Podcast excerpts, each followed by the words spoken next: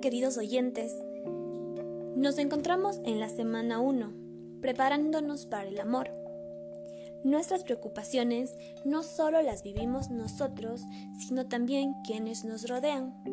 Los objetivos de esta semana son cuatro. Primero, explorar el impacto que tiene la creencia cultural sobre nuestra capacidad de crear relaciones amorosas y significativas, como también el impacto que ocasiona al momento que tomamos una decisión. 2. Nos preparamos para el amor, abriendo nuestra interdependencia. En su momento haremos la diferencia con la autosuficiencia y la codependencia. 3. Crear una visión completa del amor para anclarlos a nuestras vidas. 4 tomar acciones específicas y conscientes. Si no has escuchado las lecciones anteriores, pues tengo que decirte que es un curso de manera secuencial. Estamos en la lección 3, honorando nuestra necesidad de otros. El cuento del cielo y del infierno.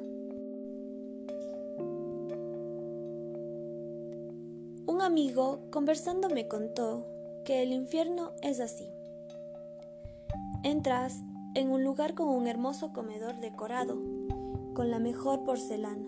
En una esquina, una orquesta toca música exquisita, mientras a tu alrededor todos están vestidos con ropas muy elegantes, envueltos de espléndidas joyas. Todos están sentados en la mesa con abundante comida y bebida y piensas que has llegado, pero lentamente te vas dando cuenta de que algo está mal. De hecho, empiezas a ver que las personas se ven tristes y confundidas, y a pesar de tener un magnífico banquete, no pueden participar de este porque los utensilios que tienen son demasiado grandes. Aunque alcanzaban los utensilios con la comida, no podían llevárselos a la boca, pues los mangos de los cubiertos son demasiado largos. Todos se mueren de hambre. Entonces le pregunté, ¿y cómo es el cielo?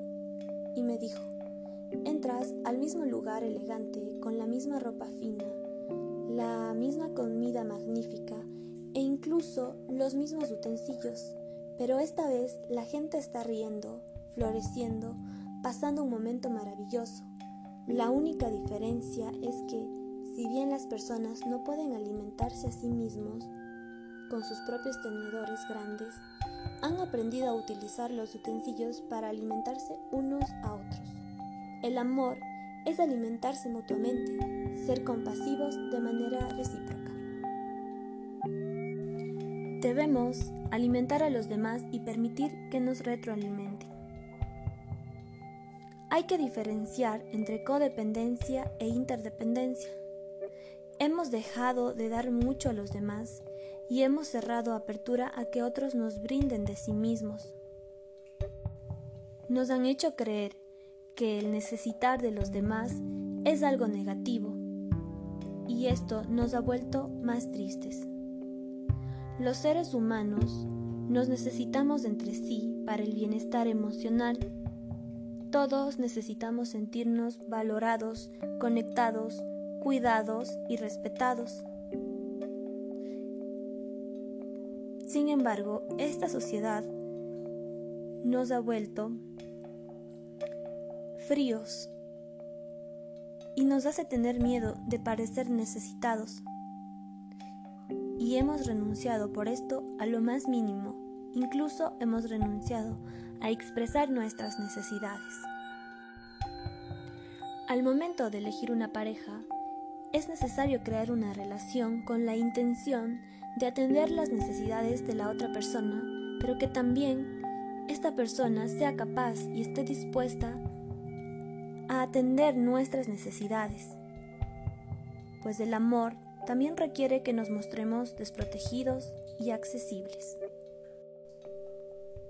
Pero ¿Alguna vez hemos sentido que nos que estamos muy necesitados Esto puede ser porque la otra persona con la que compartimos no nos brinda un apoyo, conciencia y un amor. Son personas que no toman en cuenta nuestras necesidades, a quienes no les importa. O simplemente no se dan cuenta de esto o de la importancia que esto requiere.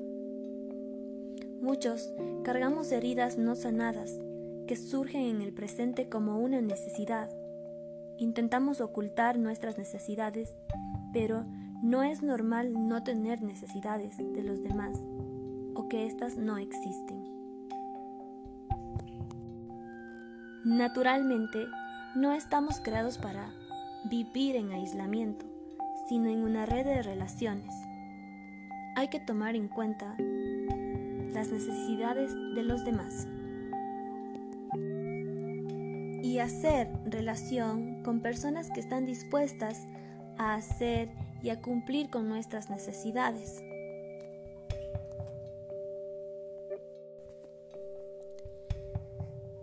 Por naturaleza, las necesidades de los hombres y de las mujeres son distintas.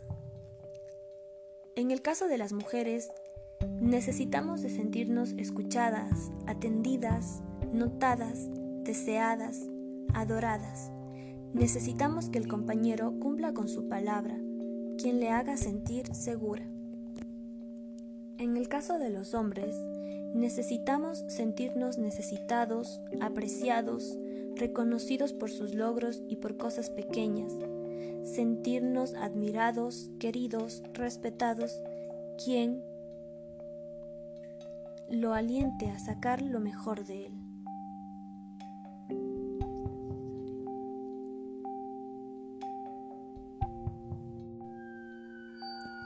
Es por esta razón que necesitamos saber a quién abrirle el corazón. Necesitamos saber qué necesitamos. Sin juzgar. Esto nos ayuda a identificar a quien no tiene o no puede dar lo mejor de sí mismo. La práctica de hoy es escribir en nuestro diario lo siguiente.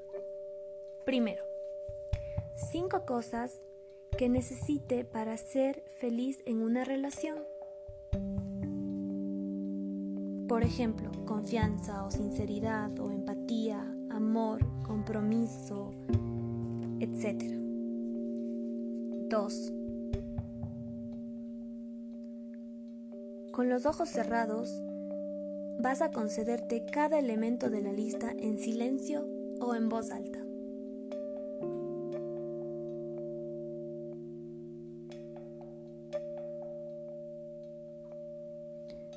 3. De cada cosa que te concediste, vas a escribir declaraciones afirmativas. 10 o más veces, mientras lo sientes en tu corazón. 4. Con tiempo, haz una carta privada para tu amante ideal. Imagina lo que él podría decirte susurrando a tu oído en un momento de ternura y amor. ¿Qué es lo que tu corazón anhela que tu amante te diga? Escribe en la carta. 5. Lee la carta e imagina que estas palabras te dicen con amabilidad y cariño. 6. Coloca la mano en tu corazoncito y di su nombre. a ti misma y lee la carta para usted. 7. Permite que tu corazón se abra y reciba los dulces sentimientos que has escrito. Espero que disfrutes de esta práctica diaria y que te haya servido estos pequeños minutos. No olvides escuchar mañana el siguiente podcast. Ten un maravilloso día.